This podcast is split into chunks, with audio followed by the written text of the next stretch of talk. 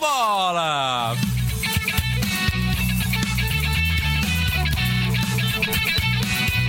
Cabeça na trave! No Bola na Trave de hoje, você confere o resultado dos jogos do último sábado da Série A e B do Brasileirão. Boa tarde, ouvintes. Eu sou Yasmin Mior. O Bola na Trave está começando. Em lance polêmico no Morumbi, São Paulo vira o jogo contra o Goiás. Quem conta os detalhes da partida é a repórter Vivi Marques. Noite polêmica deste sábado no estádio do Morumbi. São Paulo conseguiu mais três pontos contra o Lanterna para encostar nos líderes do Campeonato Brasileiro. O Goiás saiu na frente com gol de Fernandão após o passe de Vinícius Lopes. Mas o time paulista reagiu rápido. Com cruzamento de Juan Fran, o artilheiro Brenner cabeceou para dentro da rede. O goleiro Tadeu até chegou a afastar a bola, mas o VAR identificou que entrou e confirmou o empate. Na volta do intervalo, o duelo ficou mais equilibrado. Ambos tiveram ótimas chances, mas a falta de mira e as defesas dos goleiros seguraram as tentativas das equipes. Sem marcar desde março, Igor Gomes desencantou e alcançou a virada para o tricolor. O Meia aproveitou a falha da defesa e acertou um belo chute de fora da área esmeraldina para dar a vitória dos São Paulinos. Pouco tempo depois, os visitantes até incomodaram com Rafael Moura, que reagiu ao rebote do Volpe, mas estava impedido e o gol foi corretamente anulado. Já nos acréscimos, Breno foi expulso após chegar atrasado e atingir o goleiro do São Paulo. Após a partida, o goleiro do Goiás saiu revoltado de campo questionou o lance duvidoso do empate e pediu punição à arbitragem brasileira. Com as informações, eu sou Vivi Marques para o Bola na Trave. O tricolor se prepara para encarar o Flamengo no jogo de ida da Copa do Brasil, às nove e meia da noite de quarta-feira no Maracanã. Já o clube goiano volta a campo no sábado e recebe o Atlético Paranaense às cinco da tarde na Serrinha. Brasil de Pelotas goleia Cuiabá por 3 a 0 e começa bem no retorno. Mais informações com o repórter Lucas da Hora. O Cuiabá teve uma semana de altos e baixos. Após eliminar o Botafogo na Copa do Brasil no meio da semana e ser o primeiro time mato-grossense a chegar nas quartas de finais da competição, a equipe foi goleada pelo Brasil de Pelotas pela Série B. Para piorar, a derrota ainda tirou a vice-liderança do Dourado, que agora está na terceira colocação. Por outro lado, a equipe gaúcha que teve a estreia do técnico Cláudio Tencati conquistou importantes pontos na luta pela permanência na Série B. Além do resultado favorável marcar positivamente sua estreia, ele pôs fim a uma sequência sem vitórias do time gaúcho. O time de Pelotas estava sem vencer desde o dia 10 de outubro. Já no primeiro tempo, o Chavante demonstrou a superioridade no jogo. Os jogadores Matheus Oliveira e De La Torre marcaram para o Brasil de Pelotas, na etapa complementar, foi a vez do atacante Bruno José completar o placar de 3 a 0 já próximo do fim da partida. Ao final do jogo, o meio-campista Elvis do Cuiabá avaliou a partida e reforçou a confiança na sua equipe, apesar do mau resultado. A gente pensou o jogo de hoje, não tem que dar desculpa. O jogo é o quarto-feira é outro campeonato. É, infelizmente hoje a gente não jogou, não fez um jogo bom e o Brasil foi melhor, ganhou o jogo. É, só que assim, esse grupo aqui colocou o Cuiabá no G4 desde o começo da competição. É esse grupo que vai fazer de tudo para subir.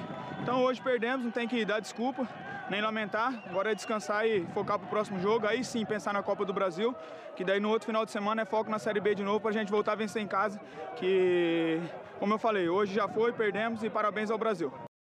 Com os destaques da partida, eu sou o Lucas da Hora para o Bola na Trave. O Cuiabá jogará em casa na próxima quarta-feira contra o Grêmio, às 7 horas da noite pela Copa do Brasil. Já o Brasil de Pelotas jogará apenas na sexta-feira, no estádio Moisés Lucarelli contra o Ponte Preta, às 4 horas da tarde. Confira no próximo bloco o resultado do jogo entre Figueirense e Operário e também informações da partida entre Chapecoense e Oeste. O Bola na Trave volta já.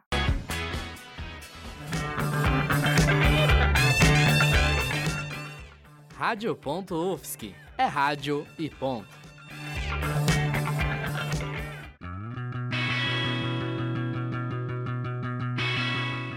Você está ouvindo Rádio Ponto. Continue ligado na programação.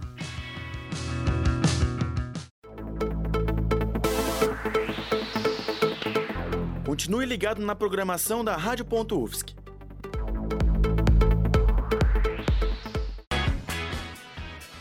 Operário se recupera e vence o Figueira com gol contra no Scarpelli. Quem conta mais sobre o jogo é a repórter Vivi Marques. A partida ocorreu sábado à tarde em Florianópolis, no estádio Orlando Scarpelli. O Fantasma voltou a assombrar no Brasileirão da Série B, com um gol contra diante o Furacão que não vence o mesmo há 40 anos. O primeiro tempo iniciou com pressão do time da casa, que teve as melhores chances, mas não foram bem aproveitadas, e teve até bola na trave para a agonia do torcedor alvinegro. O jogo estava morno, com cara de 0 a 0 e cheio de faltas. Mas depois do intervalo, como o resultado de empate era ruim para as equipes, ambas deveriam voltar mais focadas em campo. O Operário começou buscando abrir o placar, mas foi apenas aos 22 minutos do jogo que a chance real de um gol veio. Porém, terminou tranquilamente nas luvas do Rodolfo. No final da segunda etapa, o goleiro do Furacão mais uma vez fez outra defesa contra o time paranaense. Dessa vez difícil, do chute forte de Marcelo de fora da área, levando mais uma bola na trave.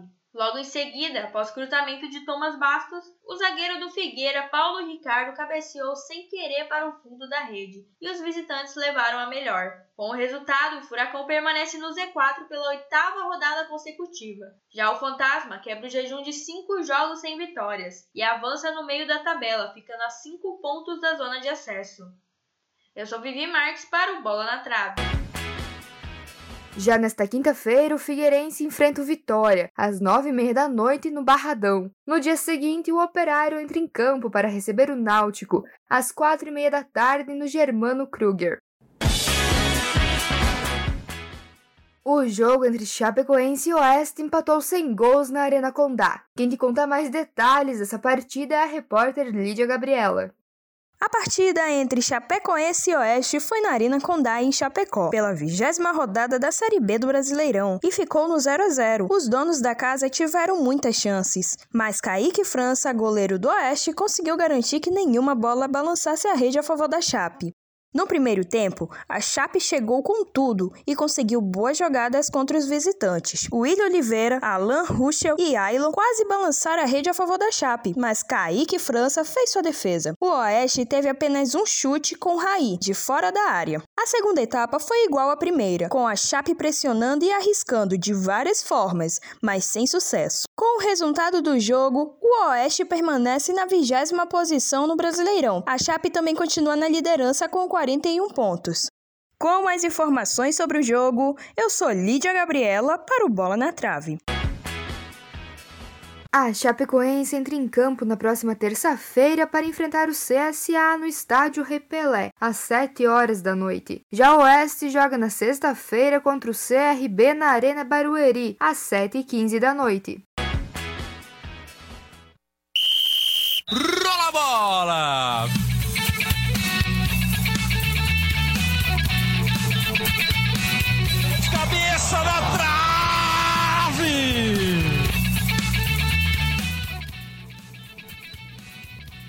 Bola na Trave é produzido pelo Núcleo de Jornalismo Esportivo da Universidade Federal de Santa Catarina. Apresentação e roteiro de Yasmin Mior. Reportagens por Lídia Gabriela, Lucas Daori e Vivi Marques. Edição de Evelyn Casão. Orientação da professora Valciso Culoto. É jornalismo esportivo, é rádio e ponto.